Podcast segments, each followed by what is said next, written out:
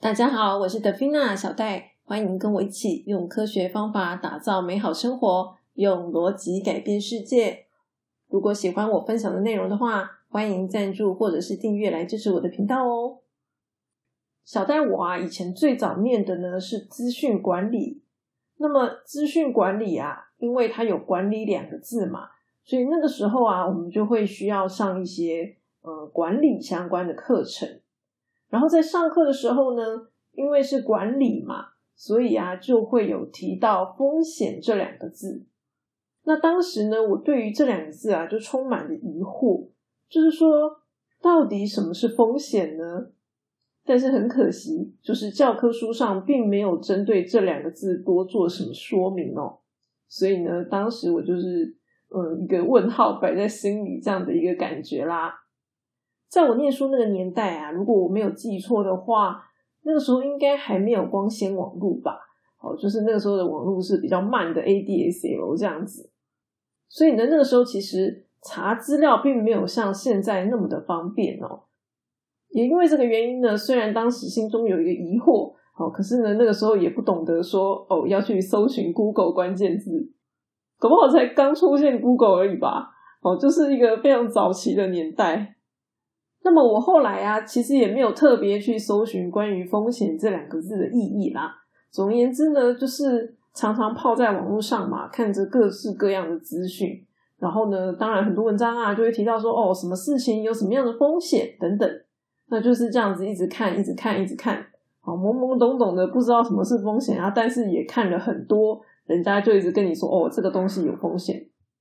那因为呢，我在小时候有这样的一个疑惑嘛。所以呢，我就想说，那也许听众也会有跟我一样的疑惑，就是如果你没有特别去 搜寻了解一下到底什么是风险的话，那你可能就会跟当年的我一样，就是觉得说，诶，那到底什么是风险？啊，我知道这件事情有风险啊，可是另外一件事情，我要评估风险，我到底该怎么样去评估？所以呢，今天就是想要跟大家分享一下，就是。我对于风险这件事情，就是这么多年来，哦，然后看了很多之后，我的一些心得感想，哦，就是觉得风险到底是什么？那么风险这两个字啊，它被称作风险呢，原则上就是一些不好的，我们不希望发生的事情，哦，那才叫做风险嘛。如果是希望发生的事情，那就叫做幸运啦，哦，超级 lucky。对，那相反的可能就是风险，哈，危险不好，我们不想要发生的事。像我上上一集跟大家聊到，就是说换工作，那有一些朋友呢，他可能就是直接裸辞，裸辞意思就是说他并没有找到下一份工作，然后呢，他就直接辞职了。那像这种时候呢，其实就会有一个隐含的风险，在于说你到底什么时候才能够找到下一份工作？这个就是一个未知数。有一些人可能他在离职之前就有想过说，哦。我可能不见得那么快可以找到工作，那么没关系，反正我住在家里也没差。好，有些人是这样子。那对于这些人来说呢，就是不确定什么时候才能找到工作，这样子的一个风险，对他来讲就是可以承受的嘛，因为他是可以住在家里的。可是呢，如果今天一个人他并不是住在家里，他是住在外面，哈，甚至呢这个有妻小啊要养家，在这种情况之下。他能够承受的这个没有工作的期间，可能就没有办法那么长啊，因为呢，这个他如果没有赚钱，那可能家庭的收入就会减少嘛，哦，就变成可能这个支出大于收入的一个状况。所以呢，如果假设我今天在离职之前，好，我并没有找到工作，心里想说，嗯，没关系，我能力很好，我一定可以马上找到工作。呃，如果我的心态是这个样子的时候。我一定是没有准备的嘛？我认为我可以很快找到工作，那我当然不会为了这件事情去做任何的准备。说万一我一年没找到工作怎么办？因为这个原因呢，所以我们可能就会承受一个巨大的风险。所以呢，以这个换工作、好离职，或是甚至可能我今天是被公司 fire，好像这样的一个情况，我今天突然没有工作了，我们就会说，如果你要怎么讲呢？你要能够承受这样的一个风险的情况。那我们就要去存一个所谓的紧急预备金嘛？紧急预备金这个东西，它就是用来当我们呃，临时有什么状况，突然需要钱，好像刚刚讲的没有工作，那就是我收入减少了嘛。但是我支出并不会因为我没有收入就停止啊。我那个时候需要钱，或者是说我今天突然生病了，我临时需要一笔钱。好，在这种情况之下，这个紧急预备金就可以派上用场。通常人家就会说，哦，那我们的紧急预备金至少要准备个半年到一年之间的金额。意思就是说，看你平常生活的花费。如果你今天生活一个月只要两万块，那可能半年就是十二万。好，那这个就是你至少要准备十二万的紧急预备金，大概是这样。就是有一个呃人家建议的金额。那当然，其实这个金额就是多多益善啊。只是说这个太多紧急预备金摆在那边没有用，好像也不是太好，所以人家才会建议说大概半年到一年之间。那所以从这个地方呢，我们也可以听得出来，就是说。如果今天我们是越有钱的人，其实呢，我们在这个风险的承受能力上面可能就是越高的。如果我今天突然不小心出了车祸，那我需要医药费，对不对？我就可以支付嘛，因为我很有钱。所以呢，在刚刚讲的这个例子里面呢，我们可以听得出来，风险它有一个特性，就是呢，我们无法预期的一个特性。我今天如果突然离职了，那我没有办法预期我到底多久可以找到工作。所以呢，它就是会有一个不确定性这样的一个东西存在，哦，就是它有可能发生，有可能不会发生。我们不想发生的事情是什么？就是找不到工作嘛。好，所以呢，这个就叫做风险。那所以说，什么东西可能会有风险呢？假设我今天走在人行道上面，啊，人行道就是给人走的嘛。那有没有可能我走在人行道上面突然被车撞？诶？其实几率很低，但好像不是不可能的。因为事实上，这个就是我们偶尔会看到那个新闻，比如说他开上人行道，或者是说他冲进超商里面，好，就是连超商都会被撞了，何况是人行道，对吧？好，所以说虽然我们走在人行道上面，理论上是不会被撞，可是实际上还是有几率会被撞。好，所以呢，像这种情况之下，它有没有风险？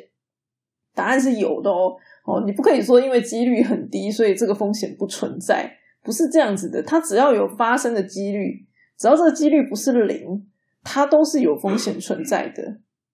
那所以说，回到这个刚提到找工作这个例子来说好了，老一辈的人呢，他都很喜欢叫年轻人要去考个什么公职之类的。好，为什么会就是会有这样的一个想法呢？其实很简单，就是因为。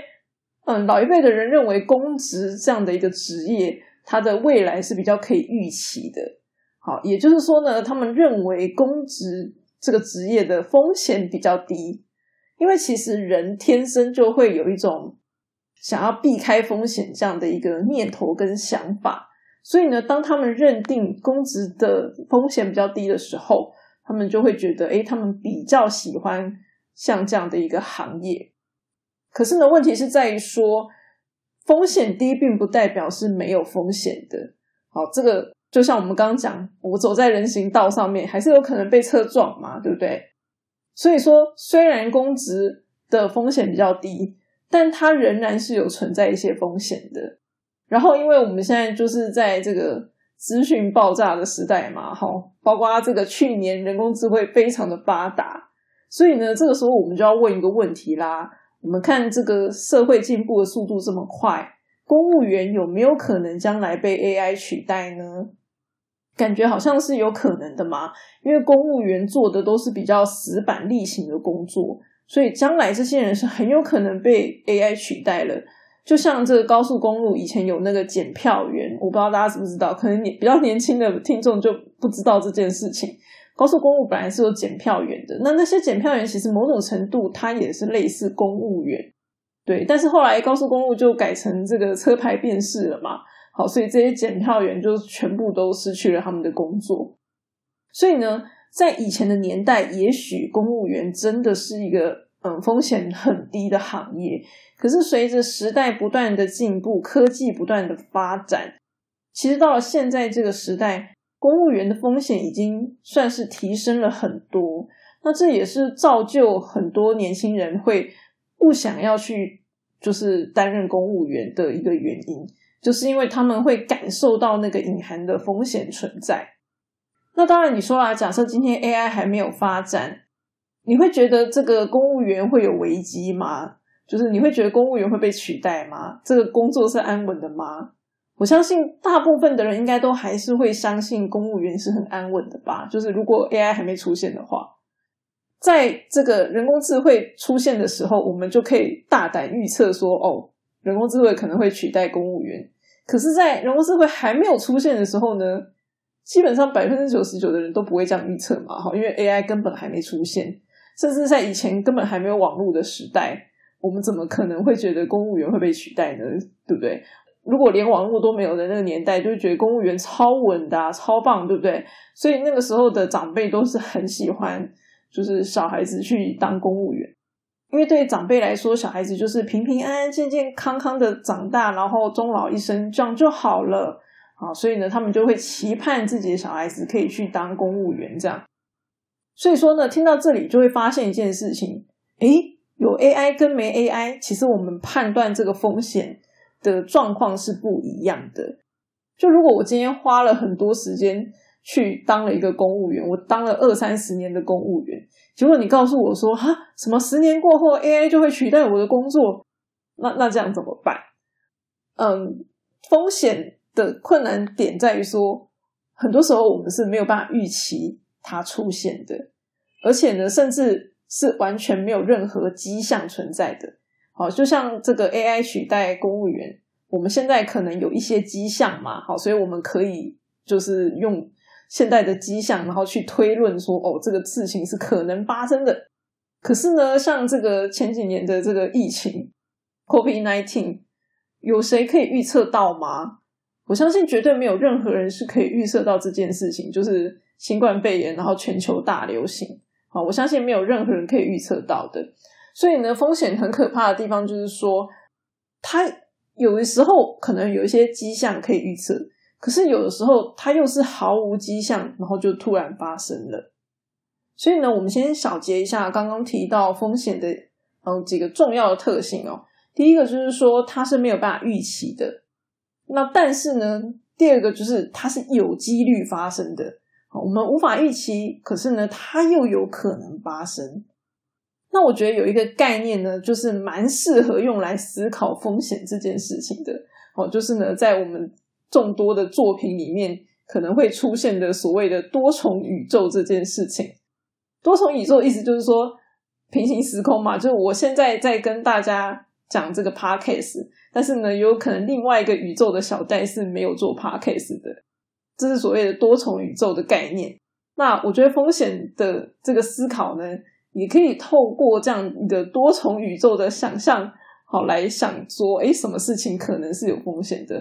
因为我觉得风险它就有点像是未来的一个多重宇宙，就是说，因为我们的未来到底会发生什么样的事情，我们不晓得，而且呢，这个可能性其实有很多种。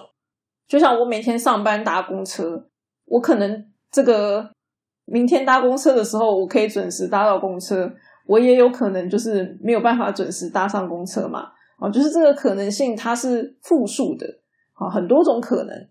直到这个时间点到了，然后我们去经历这件事情的时候，那个可能性才会消失嘛，才会被确定下来说，哦，我们现实发生的事情到底是什么？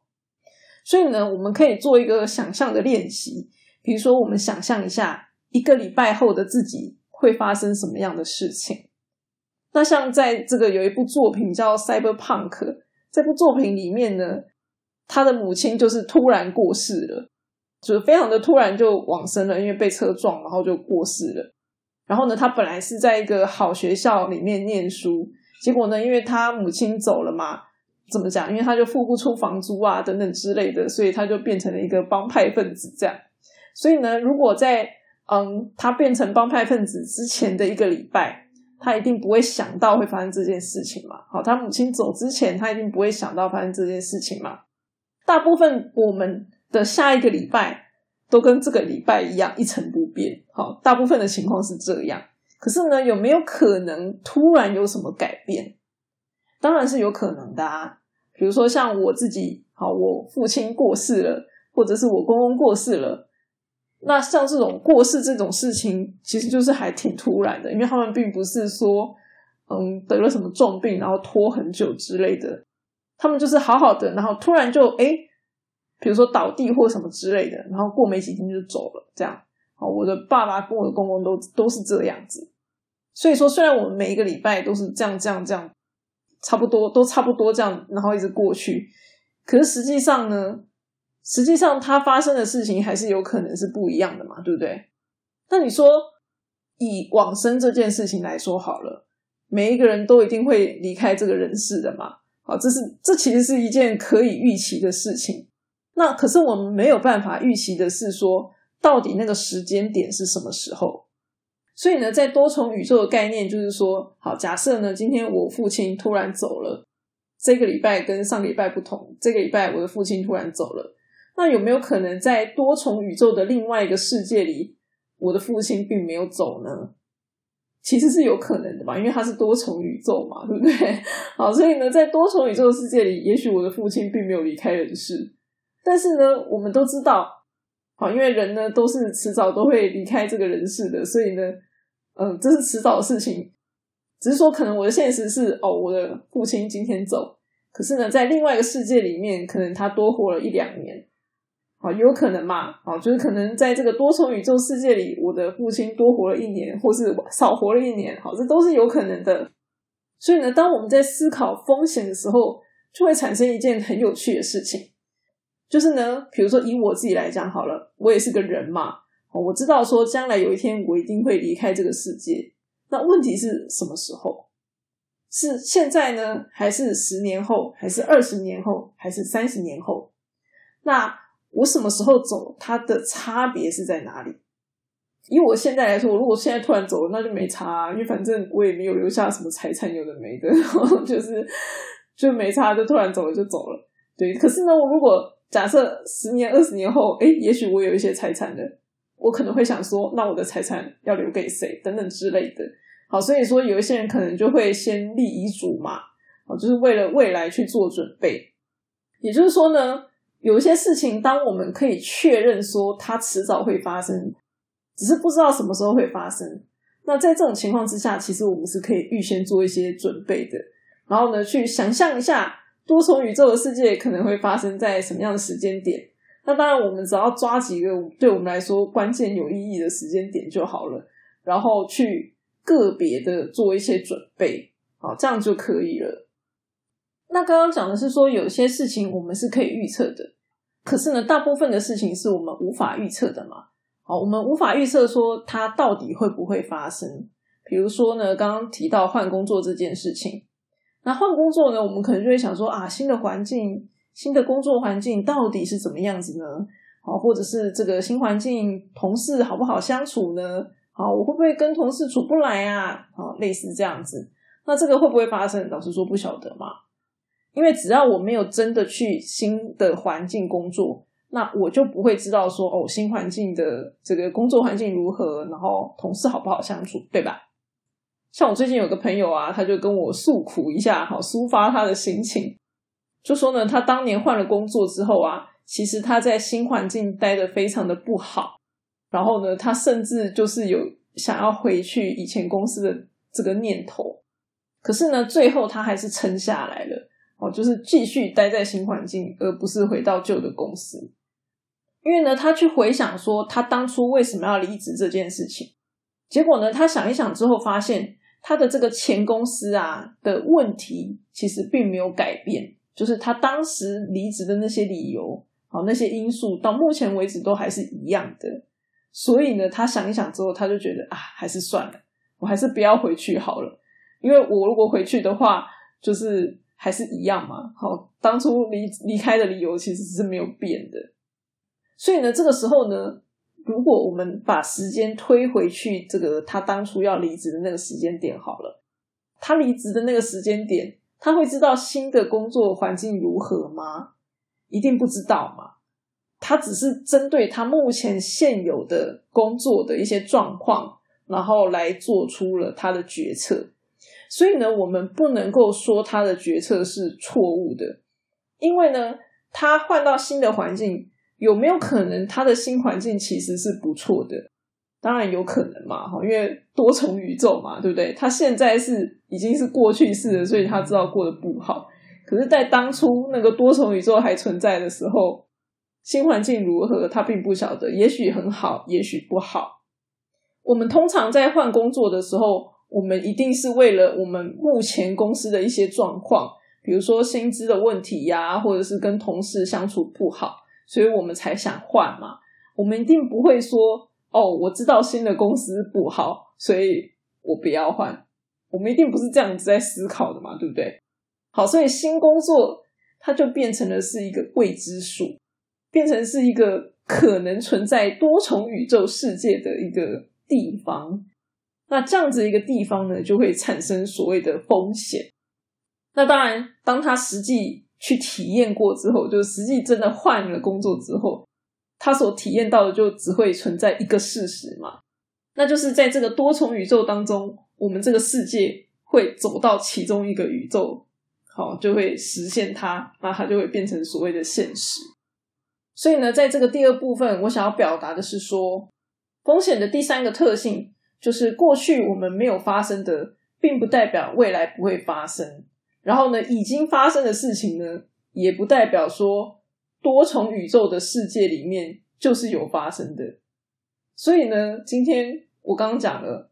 好，我爸爸走了，他可能在多重宇宙的另外一个世界是提早走，或是比较晚走，就是不一定发生嘛。然后呢，对于我那个朋友来说，已经发生的事实是，就是新的工作环境不好嘛。可是呢，在多重宇宙的另外一个世界，它也有可能是没有发生的。所以呢，我们不会因为一次的决策或者是那个结果，就认为我自己是对的啊，或者是我自己是错的。那好啦，假设我们今天可以透过多重宇宙这样的一个想象来思考风险的可能性，可是我们又要怎么样去判断这些风险呢？如果以换工作这样的一个例子来看，其实风险是很大的。但是呢，有一些人可能换工作想都没想就换了，好，就完全没有去想到说这件事情可能是有风险的。那当然也有一些人，因为他们很害怕风险。所以呢，他们就是完全不敢换工作。好，这样的人也是有可能的。那以换工作这个例子来说，它可能存在风险是什么？比如说，我们比较基本会想到的就是说，哦，新的工作内容是不是我可以胜任的？然后呢，新的环境、长官、同事们是不是好相处的？啊，这个都是比较基本大家会考虑的。那可是呢，有一些人，假设他今天是业务，他可能就会考虑说。啊，这个新的公司它的产品好不好卖？因为如果我是业务的话，我就是要去推销产品的嘛。你产品好卖，我才就是比较容易做业绩呀，对不对？好，所以呢，这可能是业务会去考虑的。那也有一些人呢，会去考虑说，这个公司到底稳不稳啊？它到底会不会倒啊？好，因为其实公司倒闭也是有可能的，确实是有一些人遇到这样的一个状况。所以呢，虽然我从来没有遇过，就是。上班的公司倒掉，可是呢，你听过别人有这样的一个遭遇吗？啊，你听别人的经验，你就可以知道说，哦，原来这样的风险是可能存在的。所以，像以我自己来说啊，我在选择行业的时候，我基本上是不选博弈业的。哦，就是在这个软体开发里面，很多工程师都会跑去博弈业，因为博弈业薪水比较高嘛。可是为什么我不去呢？原因很简单，因为我觉得博弈业的风险也比较高。可是呢，我也有认识一些就是待在博弈业的人，他们就会告诉我说：“啊，你要挑公司啦。”也就是说呢，懂的人他知道怎么样去避开这个风险，好，他知道要怎么样挑那个公司，公司比较不会倒，好，或者是这个公司的品质比较好，不会有一些乱七八糟的事情。可是问题是我不懂啊，好，我又没有。就是钻研这一块，所以呢，对我来讲，就是完全不碰是比较单纯一点的。从这例子，我们就可以看得出来说，判断这个风险发生的几率啊，其实是需要专业的。以刚来说，他们说你要挑公司，意思就是说你要挑那种呃倒闭几率比较低的公司嘛，对不对？好，他就是他们在看的是这个东西，就是一个几率的问题。那可能就是会有一些判断的 mega，这些 mega 我们就不知道嘛？啊，其实所谓的 mega 就是专业啊。原则上，我们就是一定要有相关的知识，我们才有可能去做出这个几率上的一个判断。那如果我们的知识越少，我们了解的程度越低，那可能我们判断的那个几率就会越不准。那我觉得风险大家可以分成三种类型吧。第一种呢，就是过去有发生过，而且啊，未来也是有可能发生的。就像刚刚前面提到说换工作嘛，我们通常有一些工作经验，那我们就可以用过去换工作的经验，好，或者是别人告诉我们的经验来评估说可能有哪些风险，好，这个是最基本的。可是有时候呢，我们很容易会以为这件事情跟过去一样，好，但是其实完全不一样。像这个 COVID nineteen 就是一个很好的例子嘛。那这种类型的风险呢，我们就会叫所谓的黑天鹅。那如果今天黑天鹅事件出现了，通常能够解决的最好方法就是靠钱呐。好，因为钱就是一个嗯比较万能的东西嘛。所以呢，像黑天鹅这种很难去预测它是哪一种类型的风险的时候，钱就会是一个比较好用的东西。那最后一种类型的风险呢？我觉得它就是一种已经有迹象存在，哦，我们知道未来可能会发生的，就像我们现在一直在讲说，哦，未来 AI 可能会取代人类，这就是一个已经有迹象存在的风险。那么面对这样的一个情况，我们到底该怎么办呢？我觉得就是多听别人的预测吧。就是稍微了解一下到底未来可能发生什么事情，因为一定会有人预测的。比如说像温室效应，其实也是一种这个东西，其实从小就有人在讲了，从小听到大，哈，大家都会讲有温室效应。问题是没有人相信嘛，好，对不对？直到说这个气候真的开始出现一些异样，哈，大家比较有感觉了，那所以呢才会去做一些嗯。算是弥补的事情哈，就是希望可以重视环境保育之类的。所以以我自己来说啦，其实我在听到这些东西的时候，好，比如说当年说温室效应，好，或者是说这个 AI 当年还没有那么像现在那么流行的时候，呃，我的态度都是我不会急着否定，也不会急着相信，就是不否定也不相信，但是呢。如果可以的话，我们可以稍微做一些准备。那个准备并不需要太多。那这个这个准备呢，就有点类似像我们在缴保险费的概念。你稍微准备一下，其实并不吃亏的。那如果这个今天这件事情的可能性变高了，比如说像 AI 取代人类，在去年的这些 AI 技术没有被看见之前。那个可能 AI 取代人类这这件事情的几率是比较低的嘛？好，那那我们可能需要的准备就不多。可是呢，去年的这个技术发展出来了，大家都看见了，证据变多了。那这个时候，我们再提高我们的准备。以我自己来说，我在这个很多年前的时候，其实我就有听过 AI 会取代人类这件事。我相信各位听众应该多少也有听过啦。好，那。当你听到这件事情的时候，你会不会稍微思考一下，我目前做的事情有没有可能被取代？那如果这件事情发生了，我要怎么办？就是我们有没有曾经去想过这件事情？对我来说，所谓的准备，并不一定你要做些什么事情。好像我们去思考这件事情，这种心理上的准备，我认为也是一种准备。因为呢，这件事情其实说句老实话，也不是马上就能得到答案的嘛。好，但是呢，如果我们提早就有开始思考，到现在已经发生了更多证据摆在眼前的时候，因为我们可能很久以前就在思考这件事情了，好，至少心理准备上是有的。也就是说呢，我们如果越早去准备，当然就是可以过得越安稳。那么我相信啦。到现在呢，一定还有很多人是没有任何意识的，完全没有打算做任何准备！我相信这样子的人一定也还是有。那如果他没有做任何准备，将来有一天很不幸这件事情真的发生的时候，可能呢他们就会必须要承受更大的风险。总结来说呢，我们到底要怎么样去思考这个可能发生的风险呢？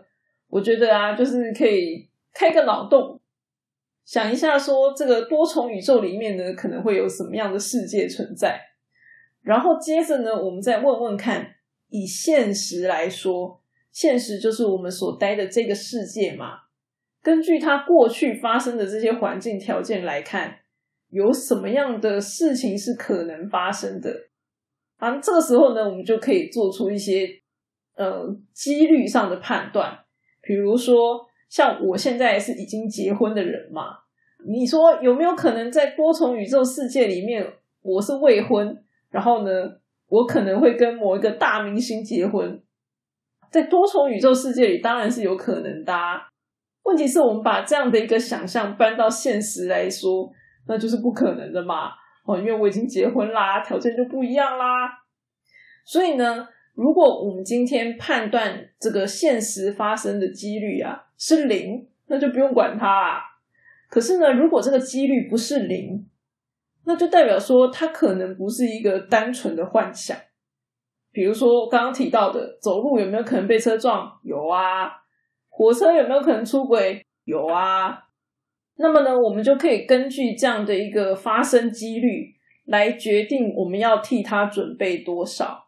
那几率如果很低的，我们就不用准备太多嘛。几率越高，我们就准备多一点。那如果呢，今天几率明明很低，我们准备了很多，可能别人就会觉得我们有病啊，大概是这样子。好，那当然，你说不要准备行不行？也行啊。只是说不准备就要知道我们承受了什么样的风险，所以呢，我举个例子啦，像我在买车票的时候啊，我一定会用信用卡买，好，而且是某一张信用卡。为什么呢？因为呢，用那张信用卡买车票的时候呢，会付保险，就是呢，我挑的卡片并不一定有什么现金回馈、点数回馈之类的，好，但是呢，它会有保险。那么别人看起来，我可能就是刷卡然后买票这样一个很普通的行为而已。他每一个人都是刷卡买票啊，哈，很正常啊。那差别在哪里？差别是在于说，我有去研究过嘛？我有去研究过说，今天这个信用卡买车票就是会送保险，好，差别在这里。所以所谓的准备，并不一定说我们要做。什么多么特殊特别的事情，不是这样子的，好，而是说，呃，我们有没有在平时就有去做一些考虑？就像我们今天如果要开车，开车之前，我们有没有去，比如说检查刹车的状况啊？好，留意一下刹车的状况怎么样？好，留意我的轮胎胎压，好，甚至呢，去看看水箱等等，这些动作其实都是降低风险的一个方式嘛。我们至少要能够意识到说，哦，这个东西是有风险存在的，我们才有可能会去对这些风险做出一些准备。好啦，那今天呢，主要就是跟大家分享一下我对于风险的认识啦。因为呢，我觉得这算是我们在决策的过程当中，我们一定要去考虑的一个东西，所以呢，就分享给大家，提供给大家参考啦。那今天分享就先到这里喽。喜欢这一集的内容的话，再把它推荐给你的朋友吧。我们下次再见，拜拜。